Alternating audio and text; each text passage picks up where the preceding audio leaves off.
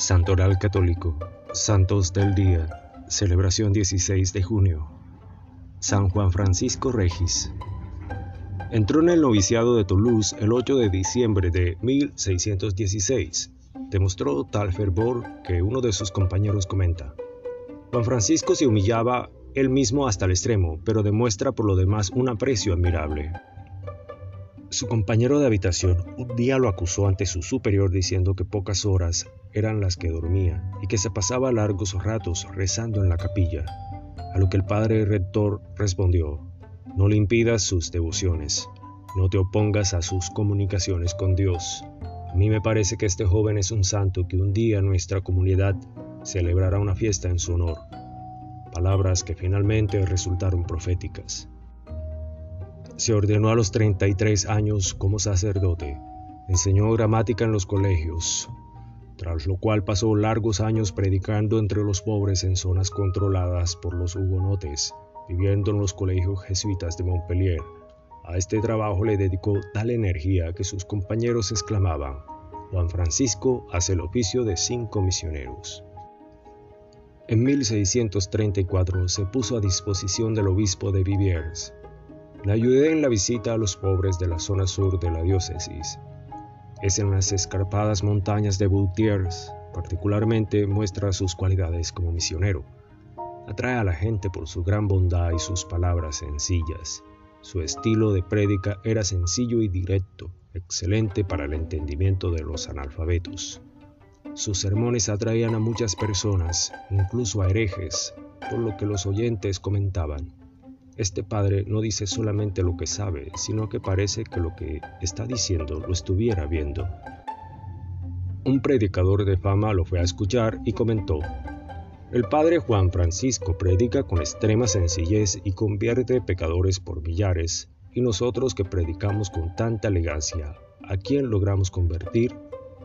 Otro de los testigos de su prédica cuenta, lo que a mí me admira es que un hombre de tan pobre presencia, con su sotana llena de remiendos, diciendo lo que todos dicen, sin adornos en su lenguaje, siendo a veces tan duro en su hablar, tiene tan grande inspiración divina que uno no es capaz de escucharle y seguir en paz con sus pecados.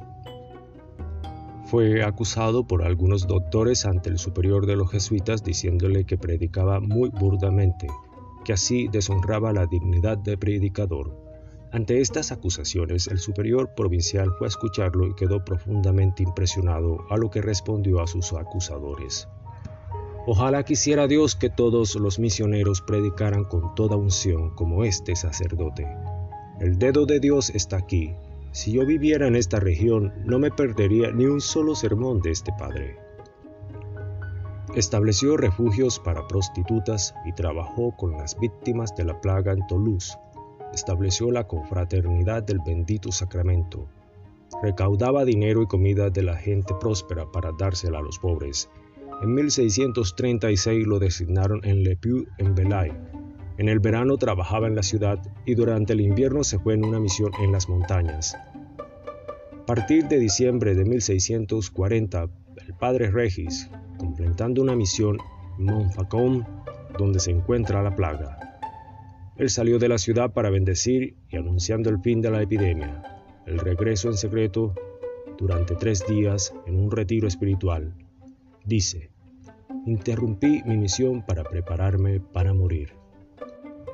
Miércoles 26 de diciembre, después de la misa, dicho a las 2 de la tarde, él no puede ir al confesionario cuando parte del público extenso. Se encuentra cerca del altar y vuelve a confesar. Por la noche se tambalea y cae, fue llevado a la curación durante cinco días que lucha contra la enfermedad. El 31 de diciembre de 1640, un poco antes de la medianoche, dijo al hermano Vito, He estado en mi peor momento. Y enseguida, oh mi hermano, veo a nuestro Señor y a Nuestra Señora que me abrió el paraíso. Empezó a decir la palabra de Cristo que expira, Señor, en tus manos encomiendo mi espíritu. Después de haber terminado estas palabras, también acabó con su vida. La devoción popular al padre Juan Francisco Regis comenzó el día de su muerte. Fue uno de los más famosos misioneros de la Compañía de Jesús y el discípulo de San Francisco Javier, a pesar de su ministerio, se ejerce fuera de Francia. San Juan María Vianney y San Marcelino Champagnat fueron grandes devotos suyos y atribuyeron a su intercesión poder salvar los escollos que le dificultaban al ingreso al seminario.